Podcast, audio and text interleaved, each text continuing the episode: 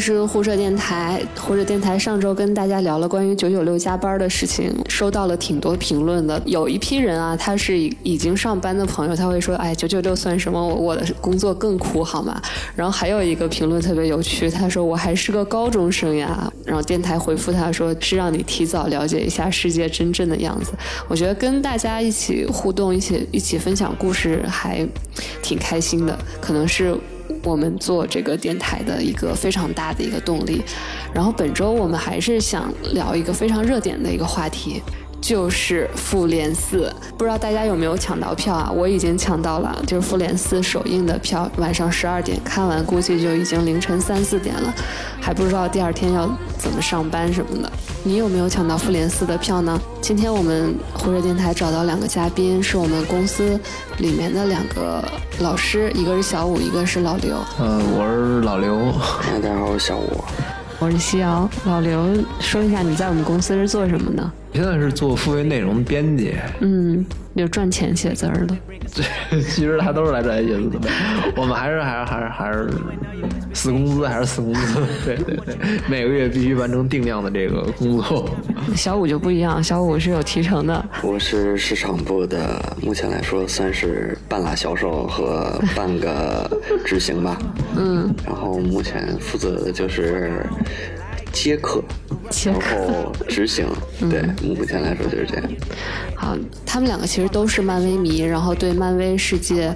对复仇者联盟等等都很了解，在复联四上映之前，我觉得有必要跟大家一起来回忆一下之前发生了什么，包括呃很久之前漫威为什么要拍这些系列电影，在拍摄过程中又发生过哪些事情等等。我们还会在下一周，也就是复联四上映之后的那一周，我们还会再聊一下，希望能够对漫威整个。文化故事有一个更深入的探讨，所以希望大家下周也要守在胡扯电台。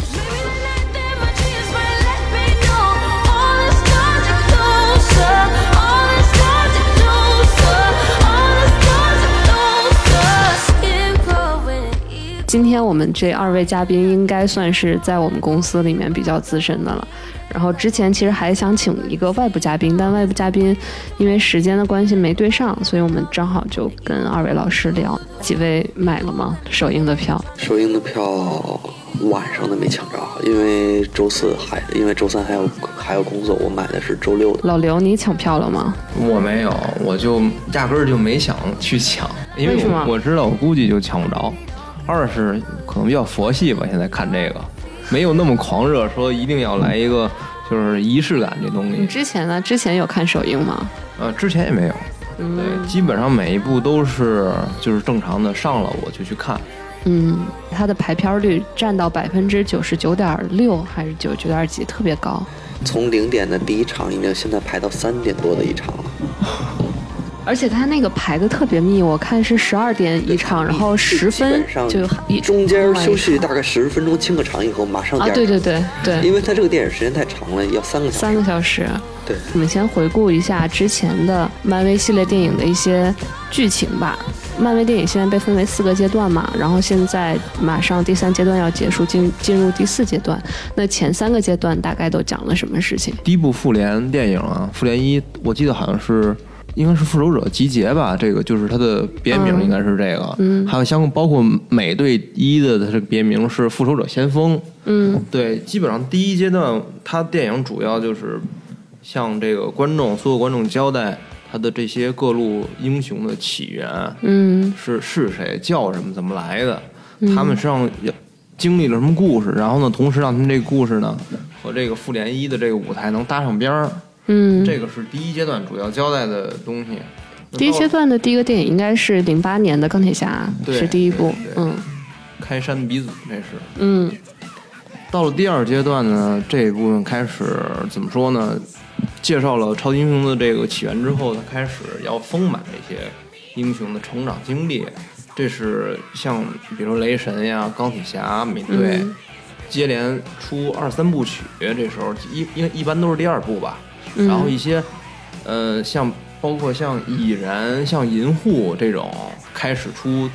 出他们的这种英雄的著书立传，就是进一步扩大这个所谓他们这个漫威宇宙的这个维度、这个广度。到了第三部的时候，其实中间这个有点尴尬是什么呢？他他因为他这个第一阶段要引出灭霸的这个终极 BOSS 嘛，其实第二阶段处理的就很潦草。嗯，对他像复联二也可以说是这几年里漫威口碑比较差的一部。奥它的奥创世纪那一部，对奥创那一部，它也基本上包括你像内部出现了好多角色，快银、女巫、是吧？然后出来就死了，快银还。然后是因为版权的问题吗？到到当时他们倒不是版权，他们其实是可以用的，但是不，他们他们跟那个福克斯是可以都用这个人物，哦但是你不能撞了。然后呢，后来可能是反正内部的这种意见不一样吧，就反正就给写死了。本来有一个版本是不死的可以，反正后来就还是给弄死了。嗯你看，包括幻视这出来的特别仓促，其实他是为了用这个像灵魂宝石，咱们后面可以，咱们可以后面可以看出来这个幻视的这个位置还挺重要。但是他一上来，你给他就是很潦草的给弄出来之后吧，能力还设定得特别强，到后面就突然就特弱。对对，我觉得这一直就是一个挺割裂的地方。然后所以说，其实到中间过渡这一块儿，上好上佳的作品比较少，《美队二》算是一个非常。算是口碑和票房都表现好的电影，其他的战士，对对，银护一也不错，但是但整体来说，这个过渡过渡阶段比较尴尬。到第三阶段，基本上那其实就是漫威的整个的这么一部大棋，它就已经已经都有雏形了，也都有搭好框架了，它就可以基本上开始上演了。嗯对你像包括后面，其实为什么搭好框架之后，像包括出来的精队呀、包括出来的蚁人二，我们看起来都那么鸡肋，因为他们确实在第一大阶段占的这个戏份不多，也不需要他们占特别大的戏份，嗯主要的还是初代的这个复联成员。嗯，对嗯，那那像那个刚刚我们也提到版权的问题，现在这个漫威的这些版权主要分散在哪哪几大公司里面？其实目前来说的话，版权主要就是福斯、环球，还有还有那个嗯新线吧，就这三家公司。嗯但是呢，是怎么说呢？一八年的七月份，迪士尼是以七百一十三亿的成交价去收购了二十一福斯的大量的一些内内容，包括后期你可以看到的一些 X 战警啊，嗯包括是神奇四侠，他们可嗯能后期对于漫威宇宙的一些，不管是内战也好，或者是单独出的一些新片子也好，可能会有一个更丰富的一个一个形式。对，这个还是本周的一个新闻，就是那个迪士尼跟这个二十一世纪福克斯这个交易正式正式谈成了，然后之后应该 X 战警会有可能融入到漫威世界吗？X 战警如果在漫画里边的话，它会跟漫威有一个有一个联动，是一个 X 战警的内战，包括后期像漫画拍了有疯狂武士图，嗯后期的话应该会有在宇宙的一个打斗的一呃一部作品吧，应该是因为到漫画里的话，钢铁侠会出一个反疯狂装甲，这也是为了对付凤凰武士图。然后凤凰武士图这五个人主要都是 X，主要都是 X 战警的核心人物。OK，小武老师，我，我觉得啊，嗯。我小武老师这个 在像漫画发言人一样我觉得。对对，他在漫画上比我要要知道很多，但我我可以，我觉得我能提供点别的这种信息量啊，嗯嗯。就是我判断他很大可能会跟现在的漫威宇宙联动，嗯。因为我不知道是不是巧合啊，就是你看咱们这个新闻刚出完之后，昨天。就是《X 战警》的最后一部电影，就是福克斯最后一部电影《黑凤凰》的这个终极预告片也出来了。这个已经明确的，就是他就是他自己这么宣传的，就是他就相当于漫威的这个复联四，也是一场终局之战，也会有好多老的人物都死掉。但是因为他这是最后一部作品了嘛，就没了嘛，所以说所以说肯定，我觉得肯定到这边来。为什么为什么我会说 X 战警加入漫威之后，很大几率要融入到漫威宇宙呢？是因为 X 战警其实也是经过票房和这个口碑验证的这个超英的系列电影，嗯这么多年一直也是呃有目共睹的表现。然后呢，我相信全全球的观众对这些形象也都不陌生，把他们编到这个漫威宇宙里面，我肯定是人心所向。嗯其次呢，我觉得他们也更好的能让这个市场给接受吧。对你现在要不然推出来一个什么，我我知道这漫画里有什么叫哨兵是吧？还有什么吞星？你你别说那个那种路人粉了，就是像我这种对漫画一知半解的，我都就 get 不到这个点。你要说给我来一个什么，是不是快银？哎，我立马我就能明白怎么回事儿，我就能能 get 到。对，嗯嗯，那像那个我们在情景剧情这部分再说一下，你们觉得第四第四部就这个复联四会有哪些情节可能会上演？就之前小武老师给我分析那个最新的预告，里面很多信息，这你说。这也不算最新的预告吧，就是之前它有一个它有一个一分钟的一个一一个预告里边开头，开头是跟那个蚁人二的结尾做呼应的，嗯。然后就等于说是在蚁人二出到就是出到现实世界的情况下，然后去找到漫威这帮复仇者联联盟，然后呢，他们应该是在灭霸打打过响指之后，就嗯。是就人类已经就是基本上就是就一半儿已经消失掉的结果上，然后去找了个复联，对，那个那个一分钟预告，那个小五昨天说是开场的时候是一个远景的镜头，那个远景的镜头，如果大家回去看一下，就就可能能看出来那个蚁是蚁人结束的那个镜头，然后代表着蚁人会进入到这个漫威世界去去找这些复仇者联盟。其实有很多的外媒，包括一些国内的一些就是已经很有名的一些 UP 主，去嗯做了漫威的这个预告，那包括是怎么想的。但是我内心而就是用我内心来说的话，应该是可能会返回到复联一或者复联二的时空当中，因为那个这个预告片马克八十五出来的一瞬间，他那个后边那个场景应该是在，如果没记错的话，应该是在复联二里边。马克八十五，你是说那个钢铁侠的这个马克八十五战衣其实是复联二里面的那套战衣？也不是复联二里边的那套战衣，它是复联三马克五十的一个升级版本。嗯然后呢，它应该是会回到复联一，然后，呃，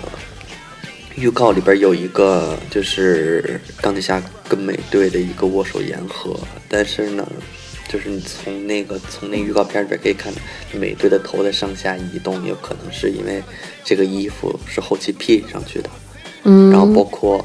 突然转到宇宙那个场景的话，美队的衣服是那种是黑色战衣，嗯。黑色战衣应该就是复联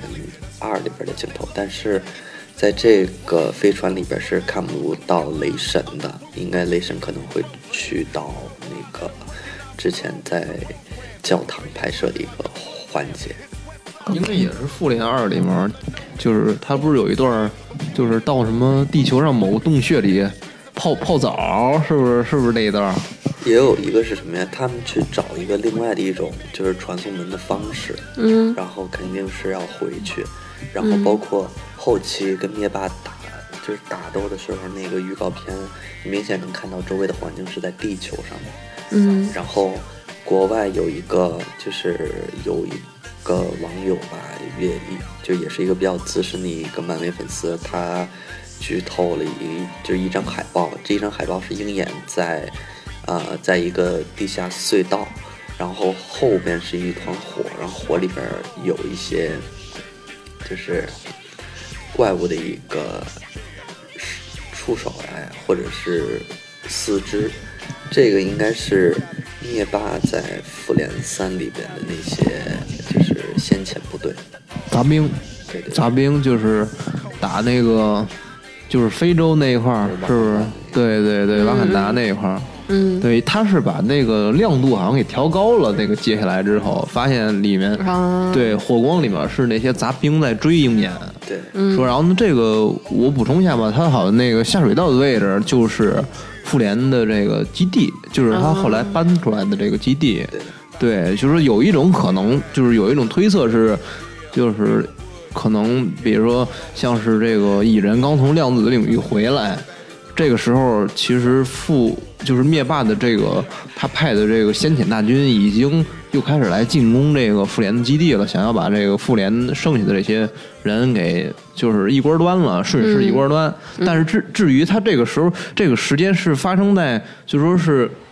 是紧接着复联三之后的这个时间线，还是说是什么？什么穿越了或者平行宇宙，这个不知道。但是现在现在怎么说呢？像量子领域、时空穿越、多多元宇宙，这个我估计也基本上大家都能猜到了，就看他怎么用了。嗯嗯。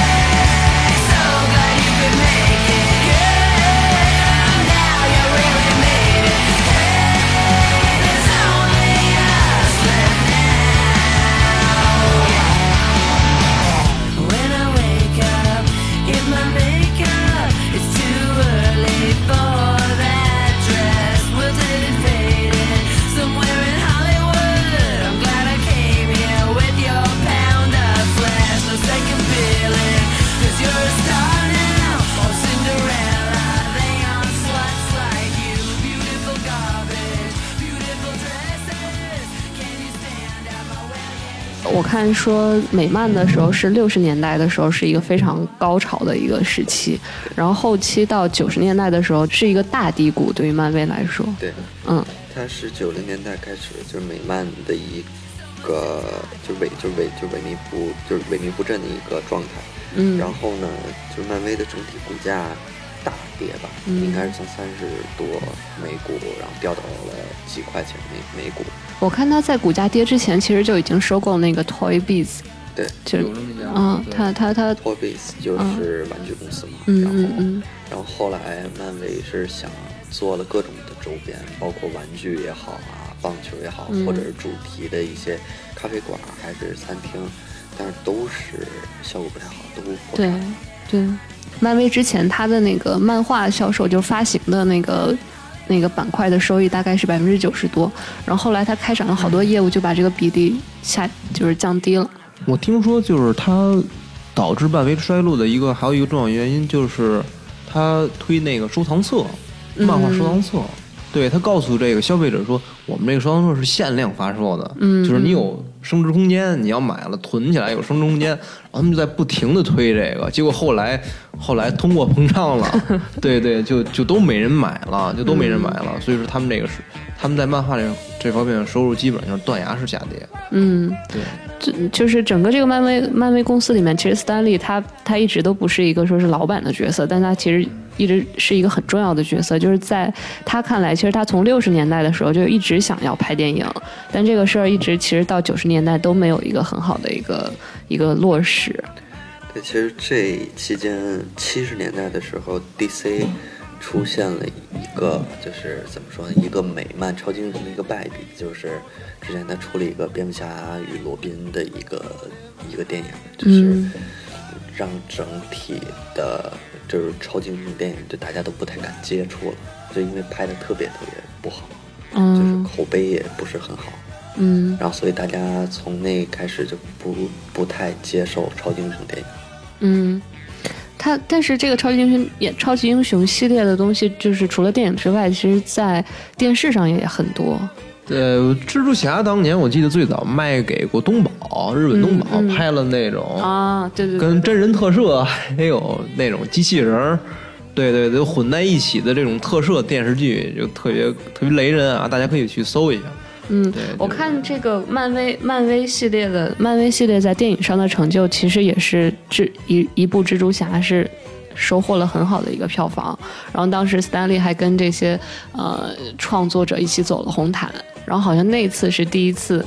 真正漫威在电影上有一定的出就是出现了一定的影响力。但但是嗯。是马奎尔版那个对对对。老老三部是吧？嗯，应该是。三部确实是收益比较好，嗯。但是分给漫威的钱非常少。啊。然后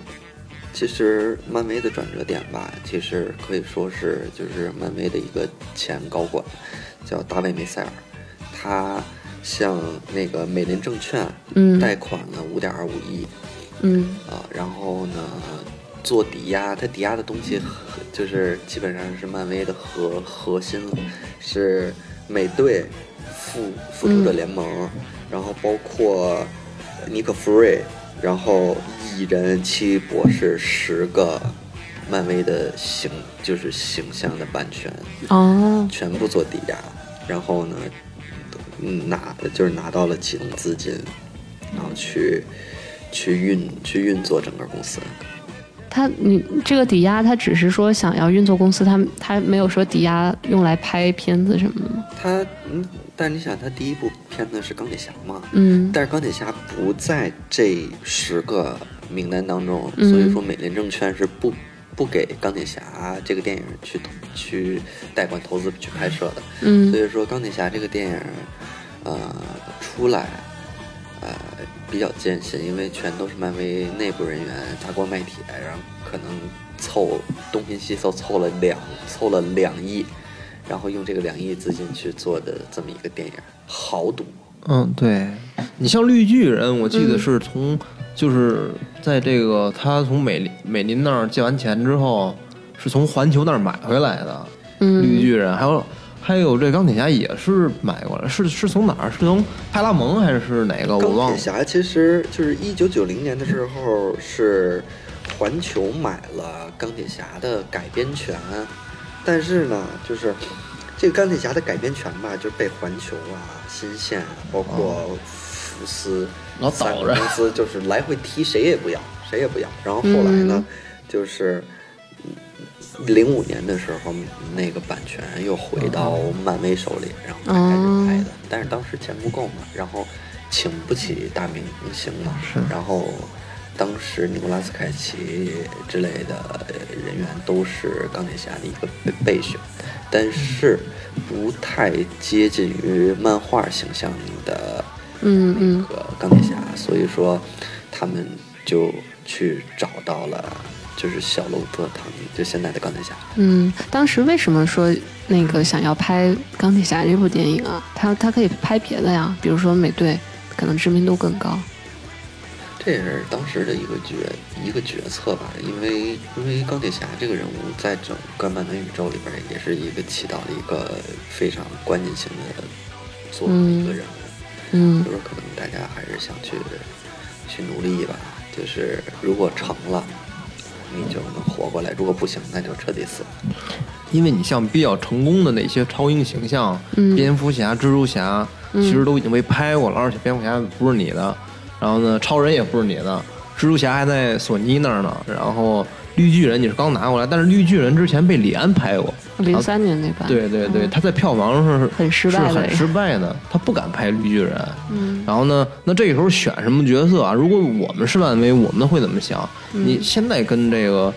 呃，零八年可跟二十年前、十年前不一样，他的这个电影工业已经相当成熟了。嗯嗯，对，他其实可以是用电脑特效做出一些很酷炫的、原来做不到的东西，因为原来都是吊威亚，穿 演员穿上紧身衣，吊威亚就上阵了。你像你像这种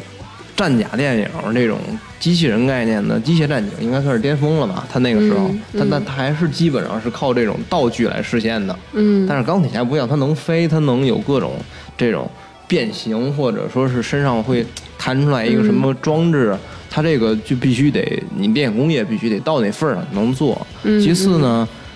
这个像这种类型的电影，就是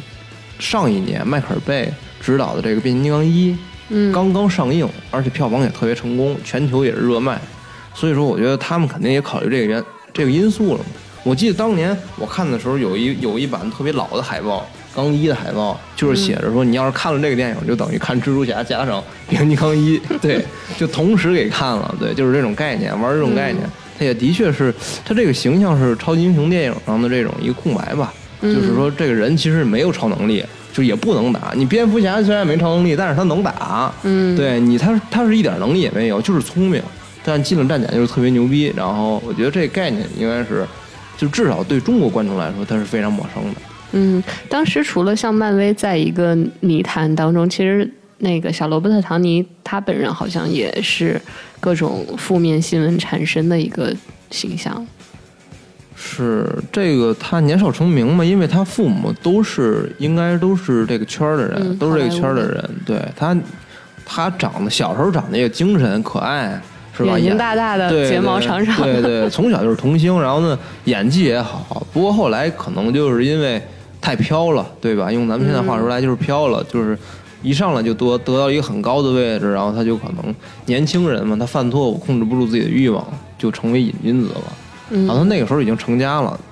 他好像是因为车里藏了什么毒品呀，就是反正是就被警察给扣了嘛，关进去了。关进去之后，就是生涯也这个这个演员生涯也一落千丈，这个事业就完了。嗯，那个时候基本上是妻子在帮他，嗯，对，在帮他抵钱戒毒什么的，然后再慢慢的戒完毒之后，再慢慢的就是在希望能回到事业原点吧。这部电影其实当时导演就是在《钢铁侠》里饰演托尼·帕克的那个司机兼保镖，哦他其实就是导演本身，然后他基本上是力排众议吧，选用这个小罗伯特·唐尼，所以说。唐尼本人也是对这个信任特别感激的，就是就接下来这活儿了。这个小罗伯特·唐尼在这个第一第一部这个钢铁侠里面，其实就只拿了五十万美金的片酬，对当时，对对，嗯，基本上对比他那个收益来说，就连零头都不够。但他因为这部电影应该就马上就翻身了，第二部的时候就应该不止这个价钱了吧？到了一千万美金，嗯，到了二的时候到了一千万，嗯包括到现在咱们复联三是公布的这个演员片酬是，它是最高的嘛，一个亿，对，好像是一个亿还是一个亿多呀？嗯你像包括他之前在这个。呃，返校记，蜘蛛侠返校记里面客串了十几分钟，好像听说就已经上千万了。这个这个片酬，嗯对，嗯可以说是，你包括他现在在整个好莱坞好像都能排进前三吧，就这两年。哎，我也比较好奇，像他拍的就是以怎么说，就近几年吧，是以拍超级英雄片儿起来的。但是整个好莱坞对他演员的身份买账吗？他会不会就定型为超级英雄类型的演员？就其他片子会想要去找他演普通的电影吗？就这个对于他来说是一个瓶颈吗？之前他演过那个夏洛克，夏对嗯神探夏洛克，嗯然后当时的反应就是当时电影的反响也不错的。他演技他是有自己的那个方法论的嘛，他演的东西演的还是不错的。我觉得，我觉得如果说就是他现在不是合同已经到期了吗，跟这个漫威嗯签的这个合同，我觉得以后肯定他会就是 怎么说呢？一般来说，因为演员演员演超英电影，他是容易把自己当成英雄，也不是当成英雄，他就是容易被外界把他就把他的形象固定在这个、嗯就是超英里面。你比如说这个马奎尔当年，一方面他是为了让自己的形这个银幕形象突破嘛，因为嗯要不然他你看，包括他现在他都被人叫蜘蛛侠，一说蜘蛛侠又怎么了？这这就是他身上最大的标签儿。但是其实对演员来说，这可能并不见得是特别好的事儿。嗯，对他希望有这种形象突破吧。我觉得像小罗伯特·唐尼，他既然已经不缺钱了，对吧？他靠漫威赚了那么多钱，他可能会去冲击一下自己更高的目标，也有可能，也有可能。因为嗯毕竟你说，就说他的演技来说，至少是还接受度还是挺高的。嗯，There's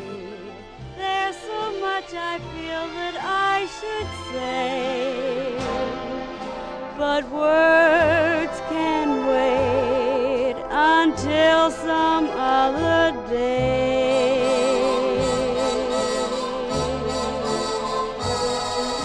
Kiss me once, then kiss me twice, then kiss me once again. It's been a long, long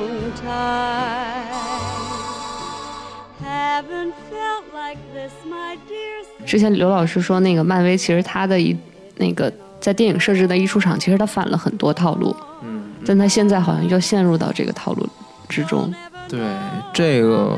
这个怎么说呢？其实我特别有感触，因为你会这这几年你看多了，你会越来越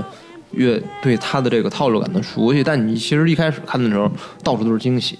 尤其是钢铁侠，嗯因为这个超级英雄跟传统超级英雄实在是太不一样了。他的拍摄路数啊，包括这个人物的这个人设也不一样，到处都不一样。他最开始在漫画里，好像漫威走的也是这这这一套路数，就是他所有的这个超级英雄跟以往的 DC，尤其是 DC 那一派的超级英雄的感觉不一样，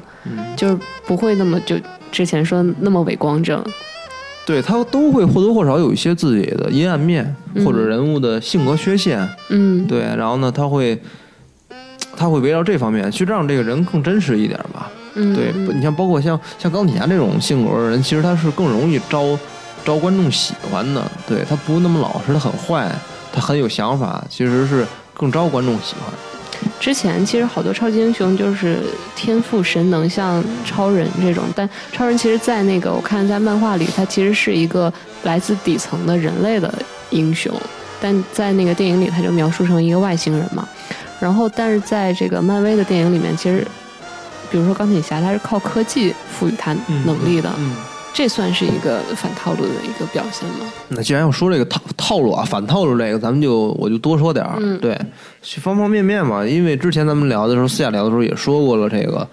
包括这个像蜘蛛侠呀、蝙蝠侠呀、超人，他们都有双重身份，对吧？就是可能白天都好市民，然后到晚上就开始出来，对吧？行侠仗义了，他们都隐藏自己的身份。为什么到漫威这边，像钢铁侠这个一，我们记得有一个特别清楚的桥段，到最后。对吧？他的他的这个公司的助手，他的秘书说：“你给你稿，你念。你说我不是钢铁侠，你澄清这事儿去。”然后他他然后他他他本来一开始也答应了，面对公众的时候，他对着稿子沉思了一会儿，他说：“我就是钢铁侠。”然后电影就结束了。其实这就是一个特别明显的对于过去传统的或者主流审美的一个反叛，这就是反套路的，就是最明显的一个地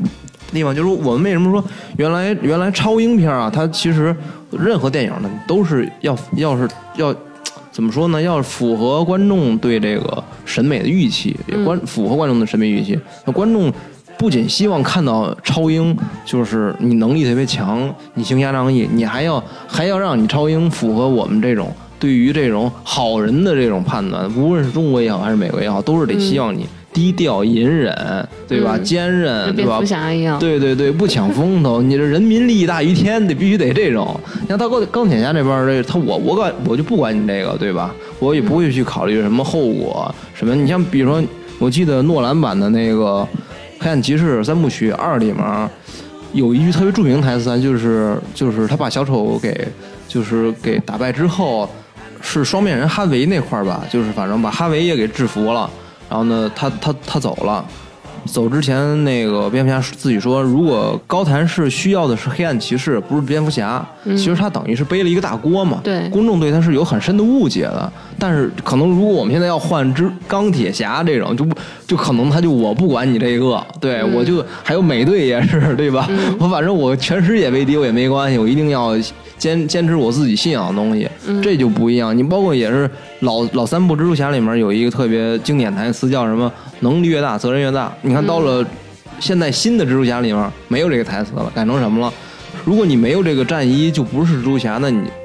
那你就不配拥有这个战衣。对，还是强调的个体。嗯，对，是一种个体意识的觉醒。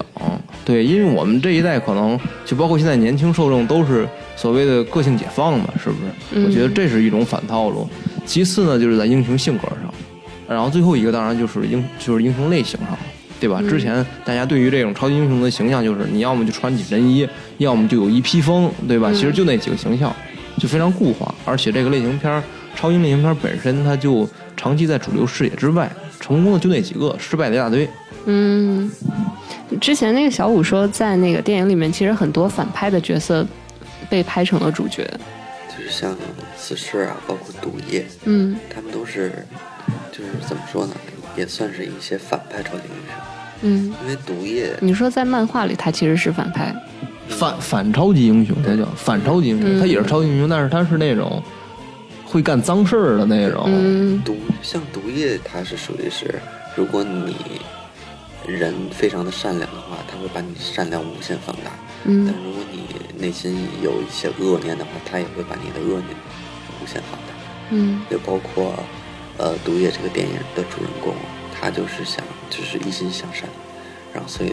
毒 一心向善。就是你像在漫画里也好，包括在之前的蜘蛛侠三部曲里也好，毒液代表的是人心黑暗的一面，嗯啊，包括蜘蛛侠，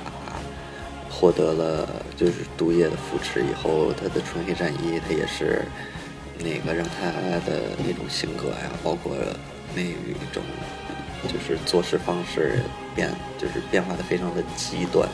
嗯，在这个在那个漫画这个历史过程中出现过一个委员会，就特别像我们的这个那个网信办的感觉，叫那个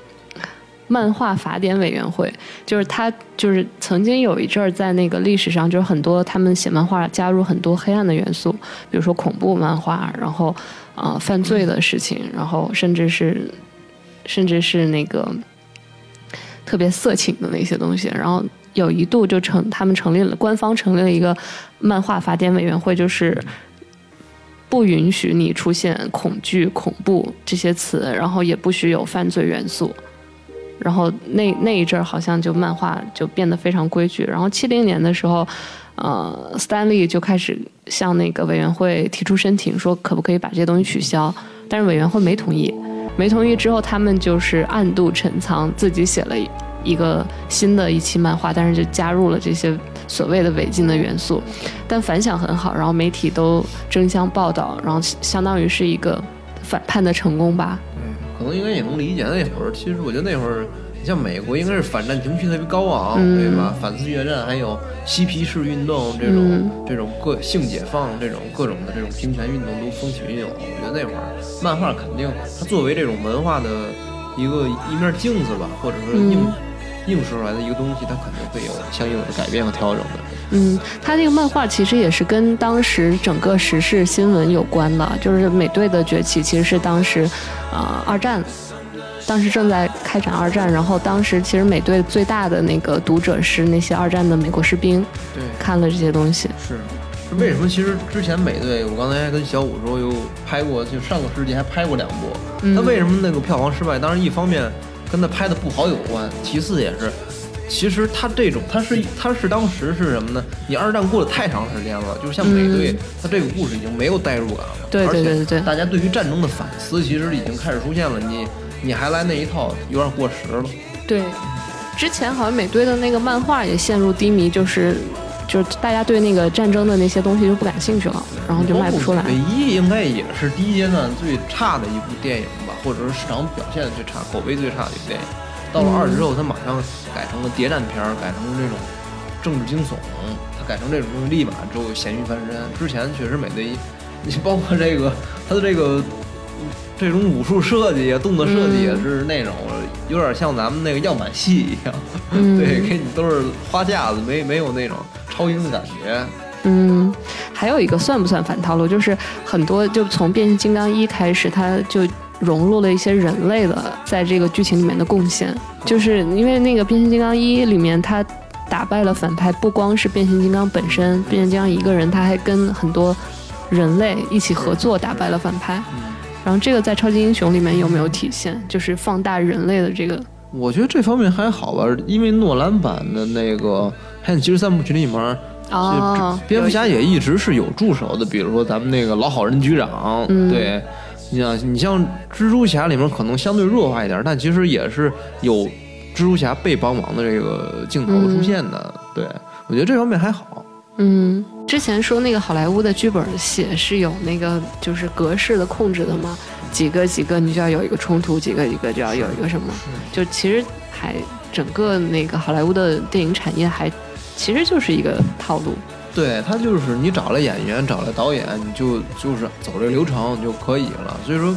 好多导演其实我是觉得那种愿意在个人风格上有尝试有突破，他是不愿意拍超英片儿的。尤其像嗯漫威做到这么大了，他是更没有发展的余地了，因为嗯他已经成立一大体系了嘛，他要他要保证他的流水线稳定。嗯而且漫威去拍电影的话，他们不会，就是漫威公司不会去强调，哎，下一部片子应该怎么怎么拍，他们会去询问导演下一部片子应该怎么拍。其实，对于漫威电影来说的话，导演的控制权是更大一点的。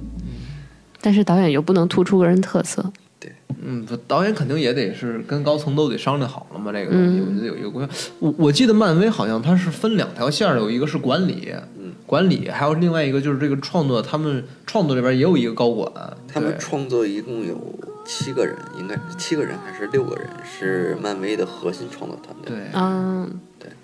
之前那个那个银银河护卫队那个导演，不是因为一些负面新闻走了吗？嗯，然后后来又被请回来了。他其实也挺冤，当时，但是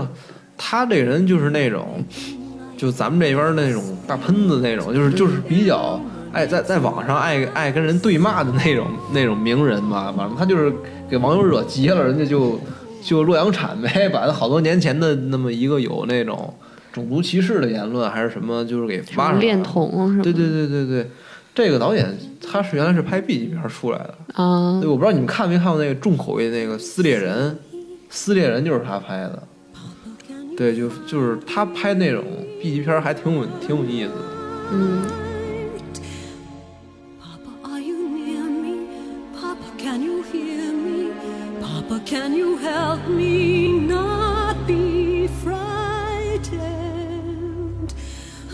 Looking at the skies, I seem to see a million eyes. Which ones are yours? Where are you now that yesterday has waved goodbye and closed its door? 你们有看那个 DC 最新的那个沙赞吗？沙赞我有看沙沙赞这个电影，就是呃，怎么说呢？它是其实我一开始我看沙赞，我一直以为是是会去找到一个，就是这个这个法师会去找到一个更合适的人，但我没想到是一个十十十四岁的小孩儿去变成一个、一个保卫一个保卫世界的一个超级英雄。这沙赞他公布首映的时候，就是在微博上，就那个 DC 官官方官微公布那个首映日期的时候，评论和转发就只有几百，特别特别可怜。然后这个电影其实是上上映之后，就大家都说沙雕套路嘛，就是也没觉得这电影有多好。然后我个人感觉，我觉得他有点在模仿死侍的感觉，就很碎碎子。对，有有这种感觉，他就是做这种反差嘛。但实际上，我觉得他不成功在哪儿？这部电影我也看了嘛，嗯，他口碑，其实预告片的口碑其实要比它正片的口碑要强很多。为什么你其实你像这个里面那个片中这小孩儿，对他变成沙赞，他变身之前，他其实还是一个沉默少年那种状态。对，突然就变成对你变完之后，你一下子就感觉像是五岁小孩变的，不是十五岁少年变的。像 DC 和漫威，你们觉得在电影的处理方式有什么不同？为什么说现在 DC 的整个的嗯、呃电影的反响都不如漫威？其实漫威的电影更深入人心一点吧，因为它讲的都是普就是普通人的例子。像漫像 DC 电影的话，要不就是来自外外太空，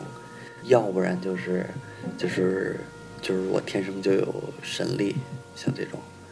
像漫威的电影的话，基本上就是，呃，你像钢铁侠，漫漫威的台台柱子，就是我就靠科技，就有点像类似于蝙蝠侠，DC 和漫威，就是我觉得可能就是以这个漫威复联四为为这个截止的话，我觉得往前从零八年开始到就是今天今现在是一九年，嗯我觉得这期间应该是漫威占了 DC 的上风。在那之前呢，当然是 DC 赢了。嗯那在这个之后，一九年之后，两两方会有什么样的变化？我觉得还不好说，因为复联四它意味着这个第一代的这个最熟悉的这些面庞都消失了嘛，对吧？嗯它会慢慢的退出这些舞台，那你以后的这个市场效果还是应该是待检验的状态。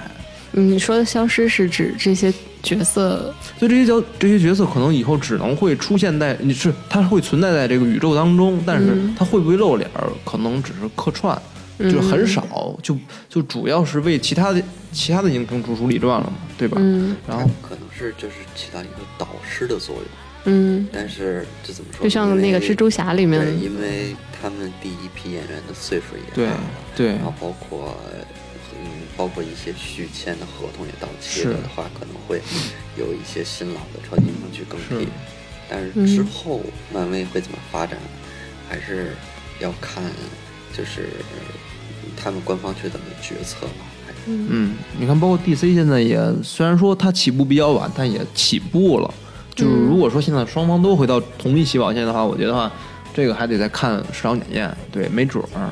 漫威不可能永远赢下去，就好像之前 DC 也不可能一直赢着漫威，对吧？也是被人家给给掀翻了。但是我觉得这个东西真的真的到最后，谁笑到最后还得再看。嗯，对，之前其实，在漫漫画行业的时候，DC 一直是这个漫画界的龙头老大。然后当时有一个比喻，就是说，如果 DC 相当于是可口可乐的话，漫威其实相当于是百事可乐，是一个后进的挑战者。之前刘老师说他在上个世纪的时候，迪士尼就被说说他让所有的美国孩子都做相同的梦。对，嗯其实我觉得这个问题怎么说呢？你可能现在人看起来好像觉得特别奇怪，说做同一个梦怎么了？但其实，在上个世纪 七十年代，这个其实是在文化圈特别警惕的一个现一个现象，就是它意味着我们每个人脑子里被装的都是这些流行文化，还有一些这种流水线下来的这这些东西，精神产品。那个时候好像六十年代的时候，正好是电视这个这个产品推出来了，对，就是开始走进大众的，就是每老百姓家里了，大家都可以，因为它势必会减少人们就是户外的这种运动时间，对吧？也不看书了。对对，其实、其实那正恰好是人类创造力的可能非常重要的一个源泉。那可能带小孩子从从家开始看电视了，嗯包括我们这一代，是吧？就是接受这些这些东西，包括现在孩子们去看这些超英片，我觉得看没有问题。你像漫威这种流水线下来的东西，它它首先我觉得它对这个产业来说，你像我们包括现在第一部第一阶段啊，就都已经完了，就是就是前四个前四个小阶段都完了，是有二十部电影吧？漫威这个，它里面侧重点也不一样，嗯肯定有几个重要的系列是一定要投入大资源的，还有几个就是就是我们都能看上来就是应付事儿。你像包括这个《蚁人二》，它真的就是应付事儿，真的特别应付事儿。就一个过渡的电影，好像就是为了嗯复联四铺路才拍的这对么个东西。对对，其实这个这个《蚁人二》它也只是一个代表啊，还有其他的这种糊弄事儿的这个里面这个电影，它它好处是什么？它铺一个宇宙的好处是有一个托底儿的，就是你不会太烂，因为它会。因为有的人他现在为了追这个剧情，他会不得不去看你这个，就是哪怕对你这种超英的这个没什么兴趣，没对你这种类型的超英没什么兴趣，他也会去看一下，就为了让他这个剧情能能连起来。嗯然后呢，但是坏处呢，就是他肯定会破坏这种艺术创作的这种东西，对吧？比如说，可能我我是一个个人导演，我我现在想。在有这个，你像比如说诺兰，他把蝙蝠侠就拍出自己的个人色彩了嘛，对。但是你在漫威是不可能的，因为你要服务大局嘛，对吧？你这个超英你抢戏了，那不行，他因为我们比 我们得给美队、给雷神、给钢铁侠得腾地儿，对吧？你其他人就不能这样，所以说他肯定会会控制你的这种艺术创作。然后呢，对观众来说呢，我觉得看这种超英，我觉得其实是也是对观众审美的这么一个压榨吧。对，一个其实你现在为什么 DC 沙赞他，我觉得他反响平平，一方面可能他自己有些地方没处理好，另一方面是大家真的是对超英这一类片子有一个审美疲劳了。你像漫威一年出两三部，对吧？三四部，可能这种不停的在对你进行轰炸，你基本上你也都知道他玩什么套路了。你看 DC 剪他自己剩下的套路，我觉得不不太那个什么，就是没戏。所以说，所以说为什么现在 DC 也开始想明白了，我我不拍这种严肃黑暗向的，那我也不能盲目的去逗逼了。他现在开始，比如，我记得小丑的独立电影是不是？已经之前出预告片了，他可能以后，我觉得像漫威、像 DC，它有一个，我觉得有一个趋势，我我个人判断啊，我可能他他们会把更多的这种这种反派的这种起源电影，他们自己会单独出这种这种。你包括复联三，我觉得就可以叫灭霸传，对吧？基本上都是在讲都是在讲灭霸。而且死的都是后后来的这帮超级英雄。对对，就一下的事儿就全成灰了。对，就灭霸戏份特别多，你包括像小丑这个也是，对，我觉得会会会，因为现在我们这个年代也百无禁忌了。你过去你没有说是给你反派那么多，还给你再单独出一个，现在现在可以了，有这个条件了。一方面，大家对就是超英类型片，它确实有点腻了，有点腻了，我觉得。你们现在还会每部都看吗？超超英类型的电影？目前来说，我会每一部都看，因为嗯这毕竟追了这么长时间了，它也是我从从那个 年轻的时候学生时代，嗯再到现在慢慢成熟这十年的一个变迁，就也是一个回忆吧。嗯而且还有一点就是说，其实漫威现在就是突然之间出现很多的超级英雄，但是这也是没有办法的，因为有一部分原因是因为它的版权可能会到期，所以它不拍的话，它版权就没有了。对你们说这个事情，我觉得也是，就是你看我这他都已经出了十十一年了，超这一系列超级英雄，然后当初看的那些年轻人都已经成熟了，然后其他新新冒出来的年轻人会不会觉得这个东西是老老人才看的东西，就不买账？它其实是这个漫威宇宙，我我刚才忘说了啊，其实嗯它是可以满足，就是目前它打造的其实是可以满足不同人群，就是或者说它覆盖三十岁以下不同年龄段的都会有。你像包括蚁人这个，肯定就是给小孩子看的，会、嗯会觉得更欢乐一点儿。银护也觉得年轻人看起来更更欢脱一点儿。嗯像美队这种比较严肃的，钢铁侠这种之之前可能就是像我跟小五这种，我们最早一批看的这种，大概就是那种受众。再往后会不会拍成？你像比如京队，它可能就是吸引女性观众的，嗯有这种可能性。它以后有没有什么其他的布局？我觉得肯定会有，也会对这个根据这个观影的这个人群做这种细分的。而且你包括银河护卫队的成功，也是标志着漫威的，就是新势力的超级英雄的一个崛起的一个成功点。嗯嗯，你包括那个浣熊，还有树人，这不都是其实套路吗？这不就是叫套路吗？就是卖萌吗？对吧？你一个浣熊你也超英，就是其实能力就是拿把枪，对吧？你有什么？但是他作为这种喜剧卖点，尤其是树人格鲁特。他在他他的这种卖萌，他就是特别好。还有京队里边那个橘猫，猫对吧？你你那个给你给你，他非说是次次元兽啊，他也没给你介绍这次元兽怎么来的，嗯就就愣给你弄进去这么一设定，但是观众还是挺买账，还会觉得哦这大橘特可爱、特好、特萌，然后他愿意看这些东西，对。嗯。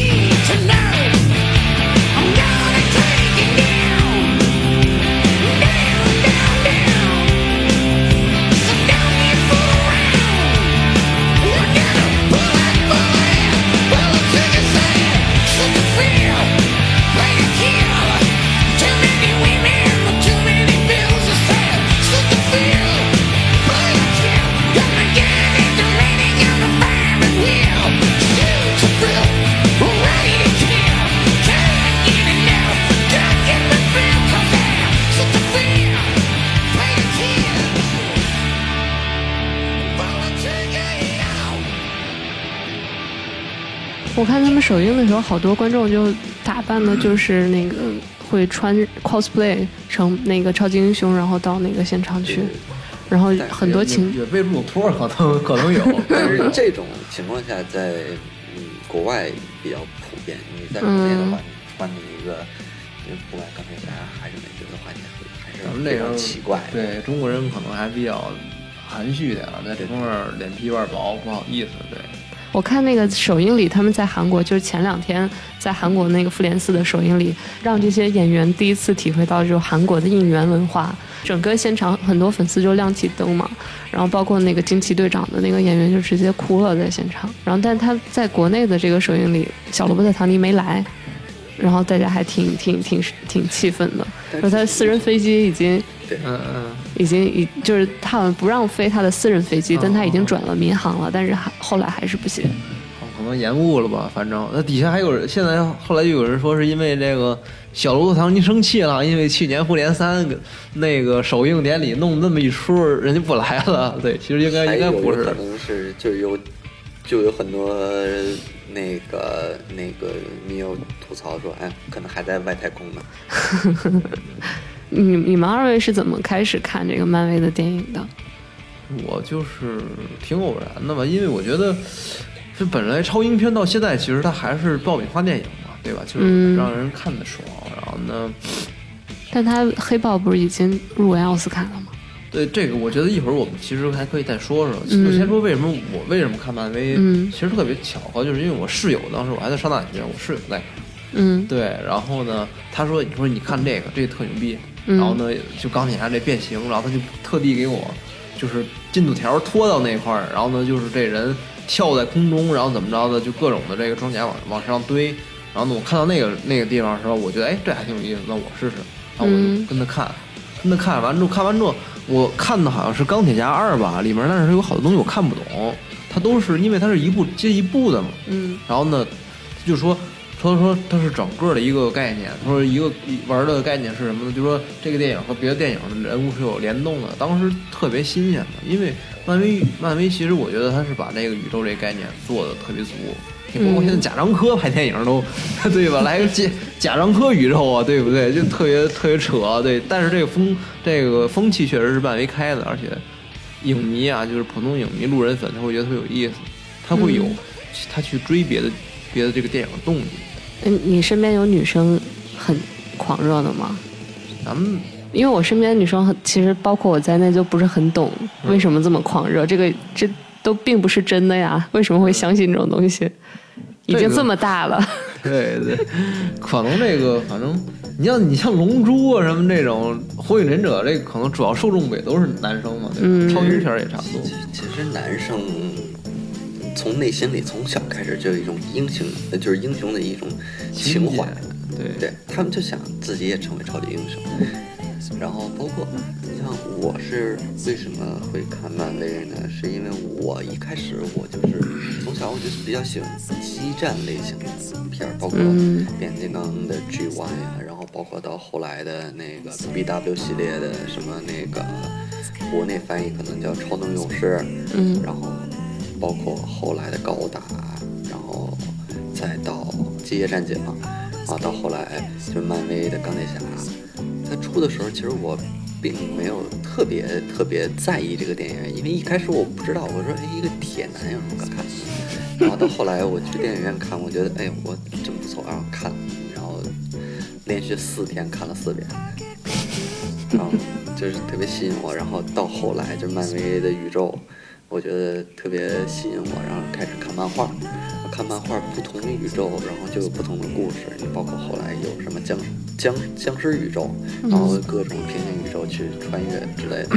这也比较吸引我。然后后来就就这么一直看下去，一共十年吧，这马上是第十一年了，这也是一直在坚持。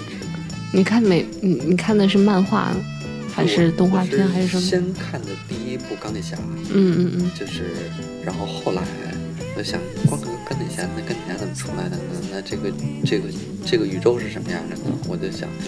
那我要不然看看漫画吧，然后去看漫画，看漫画看到一半，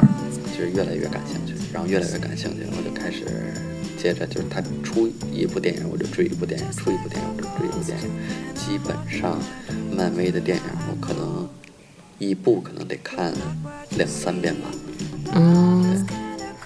本来刚开始其实我特别不太懂男生为什么这么喜欢钢铁侠，然后今年不是上映了那个惊奇队长嘛，然后我就看就所有人都吐槽说这电影拍的不好，然后说这个女的长得不好看，但是我第一次有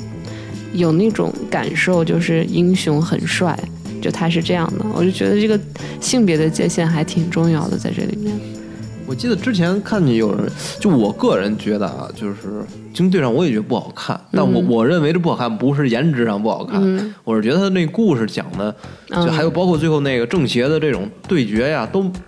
有一种就是没打完没打，就是你刚这边都已经把这个机关枪拿出来了，那边发现就是小孩儿一堆小孩儿，就是这种感觉，你知道吧？就、嗯就没有意思。但是但是我觉得在他在这个其实怎么说呢？大家都知道现在这平权运动特别的对吧嗯风起云涌，那我觉得其实这部电影还是挺挺尊重你们，我觉得比那个神奇女侠，嗯比那个更更更怎么说呢吧，就是更能彰显他这种平等，因为那个他还是有去讨好男性观众的这个倾向，嗯因为你找了一个名模是吧，嗯。颜值也高是吧，身材也好，对吧？而且你他的那个他那一身装备，他也是很显身材的对那种。很对他很他他能他在暗示这些这些东西，但是像像京队这边就没有，嗯，像黑寡妇其实也是，他找了一个长得很好看的，对，然后他在钢铁侠一里面，其实他的出现就是那种很美貌的、身材很好的，然后瞬间吸引了钢铁侠的目光这样的一个感觉。你们最喜欢的超级英雄是哪一个？应该都是钢铁侠吧？这台就台柱子嘛，他他是小五，这是钢铁侠啊，嗯我美队吧，就是我这么说可能有点幼稚啊，但我真觉得美队就是他挺了不起的吧，对对对，就他能让你，我觉得挺感动的，反正我是挺感动的。你说他哪方面呢？对，就是他那种，他他的那就是怎么说呢，认准了一个事儿，他就、嗯就就是一股脑的就全都使在这上面，也而且另外他，你你会觉得他什么事儿他去办，你特别放心，就那种状态。你觉你知道这个人在什么时候他都不会去放弃自己的这种坚持的东西，对，所有英雄不都是这样吗？不是不是，但是他他其实他很少，他是很少，他就是说在放在咱们现实中应该是那种比较轴的人，嗯，就是很嗯轴很轴的人。对你像其他人，他都会去变通。嗯我要是这么做不行，那我换一个方式就去做。但是他要是换一个做换一种方式呢，他可能会带来一些潜在的这种这种不好的影响。嗯，对你，其实你看，说白了，你像钢铁侠一里面，像小罗伯·唐尼，他是什么样的人？他典型就是这种自大人格，他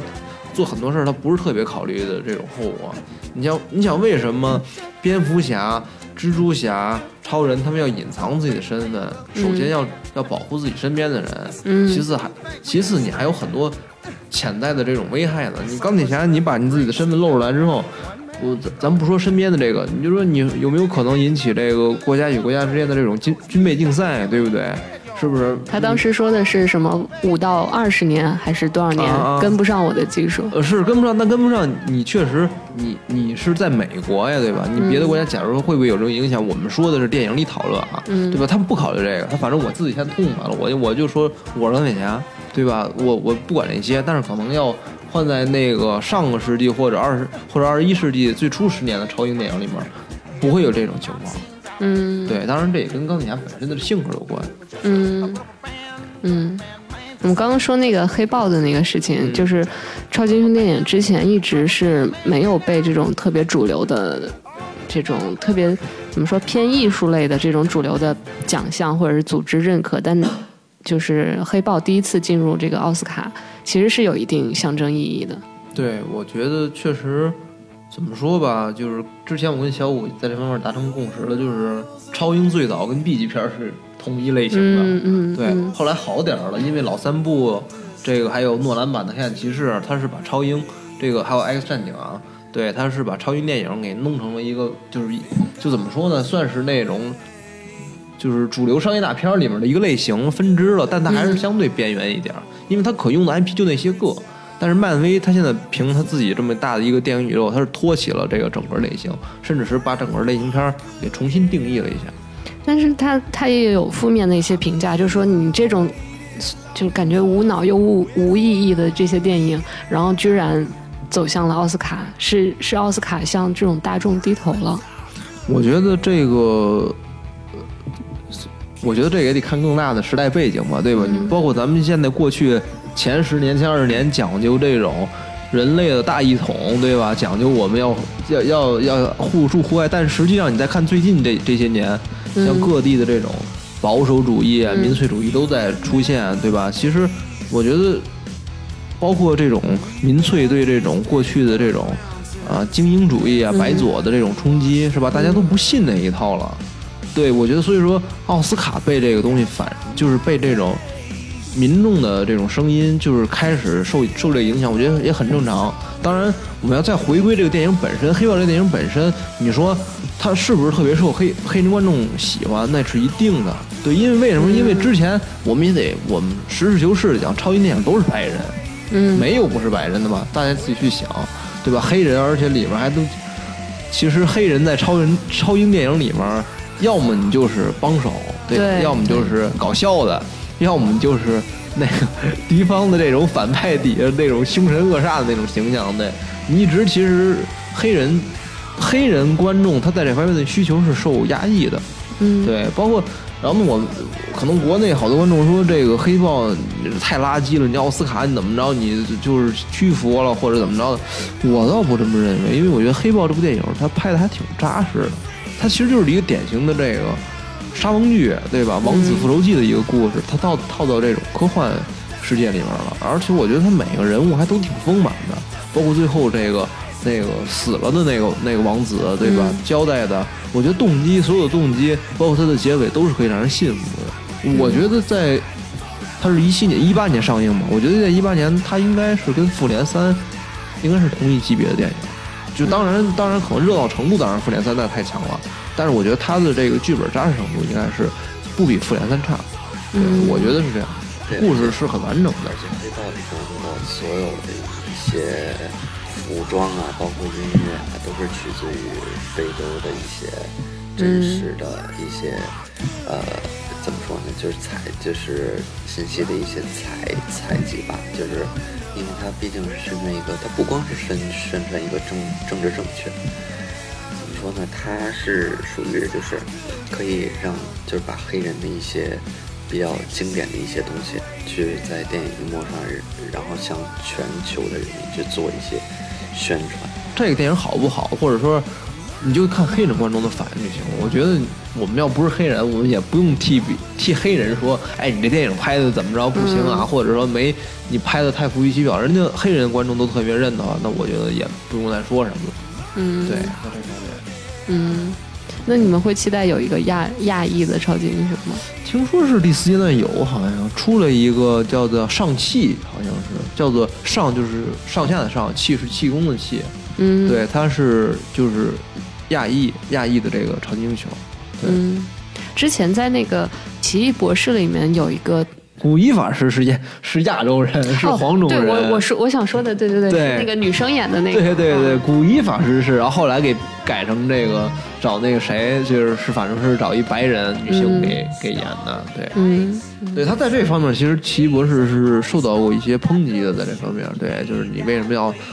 更改这种设定？他后来剧组解释，他说是因为就是为了让西方观观众这个就是设定上能接接受吧，反正但是也挺奇怪的，你为什么西藏这儿对不对？中国这住着一个 对住着一白人的一法师尼姑在那儿坐着，对吧？也挺奇怪的。对。那你们在这个漫威这个这个事儿上面，你们大概都花过多少钱？我我还真没怎么花过钱，我就我想我想想，手办花了是那个特便宜，那是因为那是个塑胶的嘛，嗯六百多，嗯然后买过漫威的游戏，嗯，对，然后呢一个钢铁侠的充电宝，那个是正品，那个好像是几百来着，我忘了。电影票，这电影票算吗？算吧。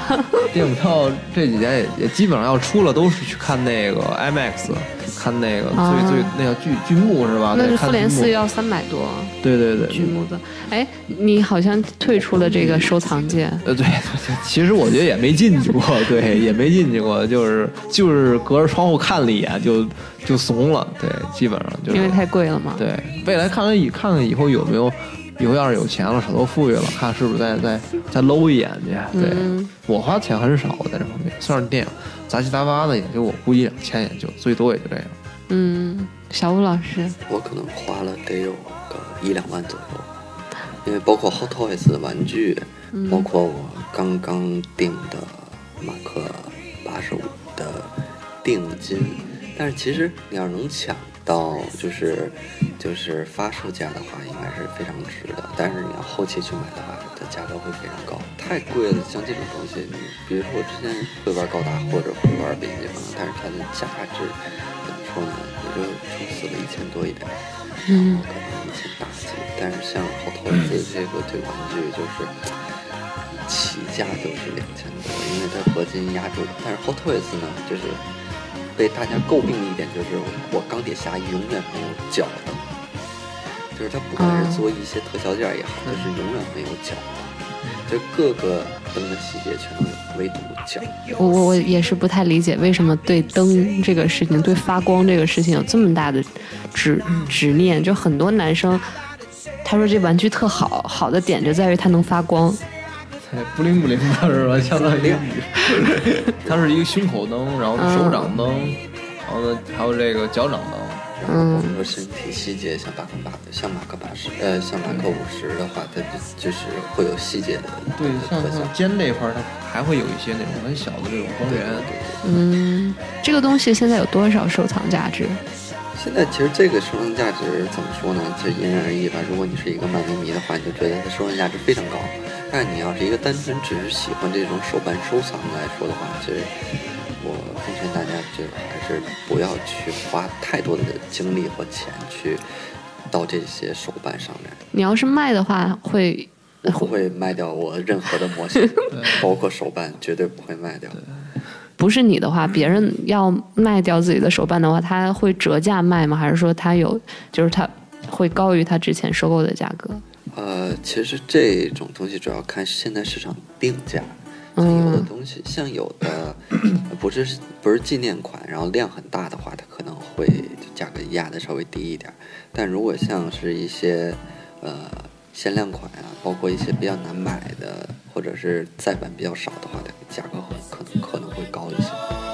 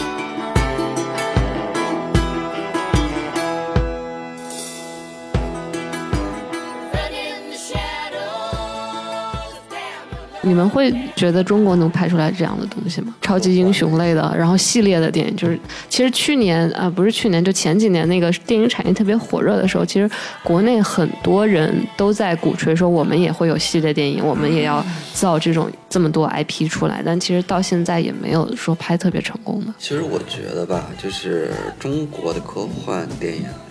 现在还在一个起步期。他如果要想打造这种超级英雄类型的 IP 的话，他可能还会需要五年左右的时间去完善他的团队啊，包括他的剧本呀、啊，包括去筛演员也好啊，去完成这个故事线，这都是需要很长很长时间的一个一一个配合，或者是叫一个磨一个磨练吧。因为像漫威这种，它已经是有漫画了，它只要按照漫画去拍就好了。比如说，哎，我今天想拍这个，看漫画有没有？那漫画有，那我们就按照漫画的一些那个翻版，我们去拍电影。但是，国内的话没有什么先例，你不可能把葫芦娃拍成一个系一个一个系列超级英雄的的 IP 吧。所以现在就好像几乎每年都会再拍一拍一部《西游记》，中美合拍两开花是吧？这是就每年都得把六老师请来。对，每年都会有一句，有一部不管是真人的还是动画片的，反正是关于《西游记》的，只要拍出来，就是说这这是我们国家最大的 IP，每年都要拍一遍。呃，其实其实是这样，我是觉得超英片跟科幻片它是两个分类。嗯因为你像我觉得严格的科幻片，其实我你要真算科幻片的话，《流浪地球》我一直认为它不算科幻片，它是一个灾难片展现的是嗯那种东西。它用特不是说你有特效，你或者你有奇观，你就是科幻片儿嘛，你一定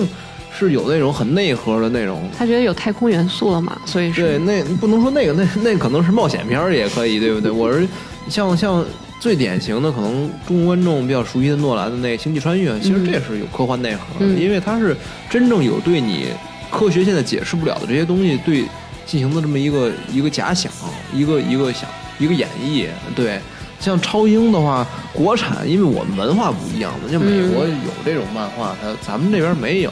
那可能我们这边对应过去的超英其实就是往远了说是《西游记》这种嗯。孙悟空这种级别的神仙级别的，往近了说就是比如说什么。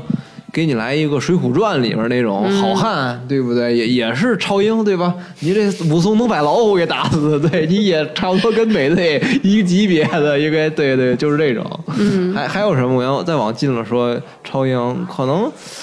可能就没了吧？对，我觉得就是你不要说《流浪地球》的那个也属于英雄嘛，个人主义的个人英雄，就不是对英雄主义，对对。我但我觉得，咱咱不说那个，说那个容易，我觉得怕怕被人喷，反正对对。